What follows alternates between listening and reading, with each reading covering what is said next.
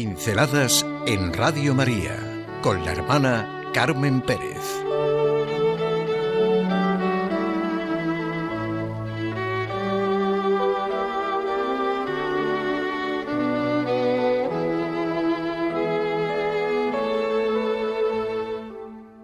Grecho, el primer Belén. El año litúrgico de la Iglesia, lo recordaba el Papa, cuando aún era el cardenal Ratzinger, se ha desarrollado, ante todo, no desde la consideración del nacimiento de Cristo, sino desde la fe en su resurrección. La fiesta originaria de la cristiandad no es la Navidad, sino la Pascua. De hecho, como dice San Pablo, sólo la resurrección ha fundamentado la fe cristiana y ha hecho existir a la Iglesia. Ser cristiano significa vivir todo desde la resurrección, que celebramos todos los domingos del año. Seguramente, el primero en afirmar que Jesús nació el 25 de diciembre fue Hipólito de Roma, en su comentario a Daniel, escrito más o menos en el año 204 después de Cristo. Según él, en el Evangelio de Lucas, los relatos del nacimiento del bautismo y del nacimiento de Jesús están referidos uno al otro. De esto se seguiría que ya Lucas en su Evangelio presupone el 25 de diciembre como día del nacimiento de Jesús. En este día se conmemoraba, por aquel entonces, la fiesta de la dedicación del templo, introducida en el año 164 a.C. por Judas Macabeo. De ese modo, la fecha del nacimiento de Jesús simbolizaría al mismo tiempo las dos fiestas, ya que con Jesús apareció la luz de Dios en la noche invernal y al mismo tiempo tenía lugar la verdadera dedicación del templo, la llegada de Dios en medio de esta tierra. Y así debió empezar la celebración de la fecha del nacimiento de Jesús. Sea como fuere, la fiesta de Navidad no adquirió en la cristiandad una forma clara hasta el siglo IV, pero nosotros nos vamos a Grecho como el lugar en el que tuvo la primera celebración en el que se realizó la primera celebración del tradicional Belén.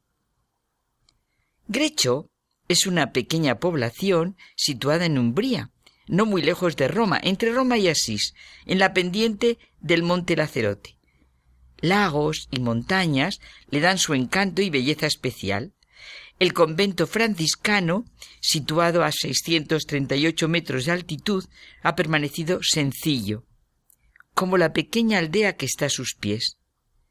A Francisco de Asís le gustaba mucho este lugar por su simplicidad y sencillez.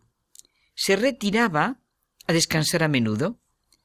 Pobreza, simplicidad, silencio, este era el ambiente indicado para la contemplación del Creador y de lo creado. Y aquí es donde San Francisco grabó de nuevo el misterio de Belén en los sentimientos de los hombres. Muchos de sus habitantes, empezando por Juan Belita, señor de Grecho, profesaron la regla de la tercera orden y llevaban una vida austera en sus propias casas. Pues esta pequeña población es la cuna en el siglo XIII de la tradición del Belén.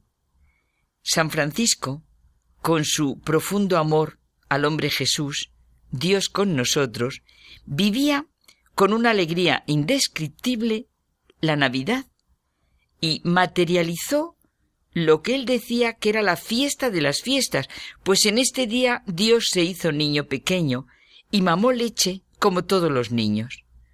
San Francisco abrazaba con ternura y devoción las imágenes que representaban a Jesús hecho niño, y balbuceaba, como los niños, palabras tiernas.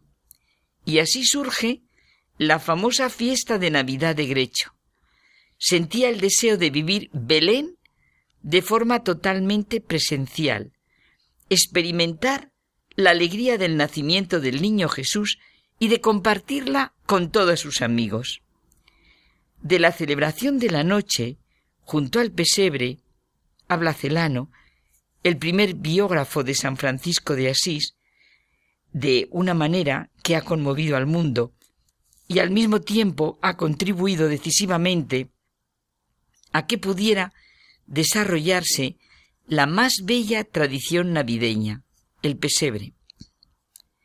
Ciertamente Grecho nos ha regalado la fiesta de Navidad de forma nueva, de forma franciscana, con ese especial calor que el pobre de Asís siente en la humanidad de nuestro Dios.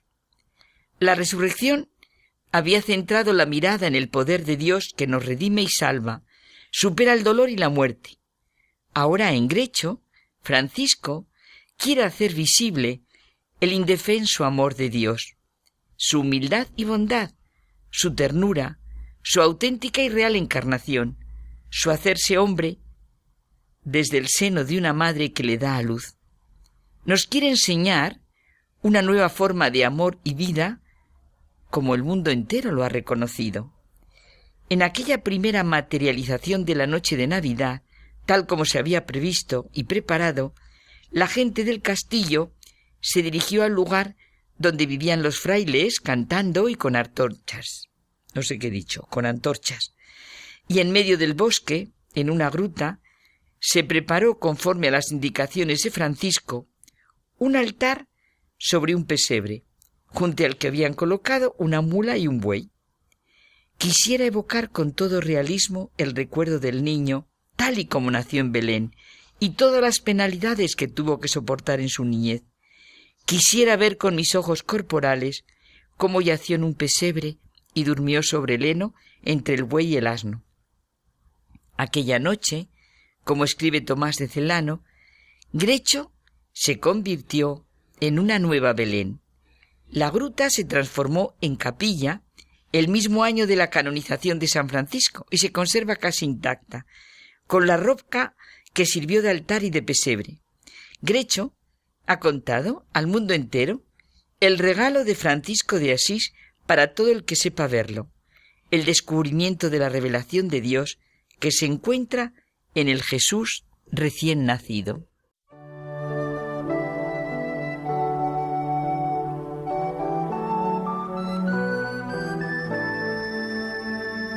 Pinceladas en Radio María con la hermana Carmen Pérez.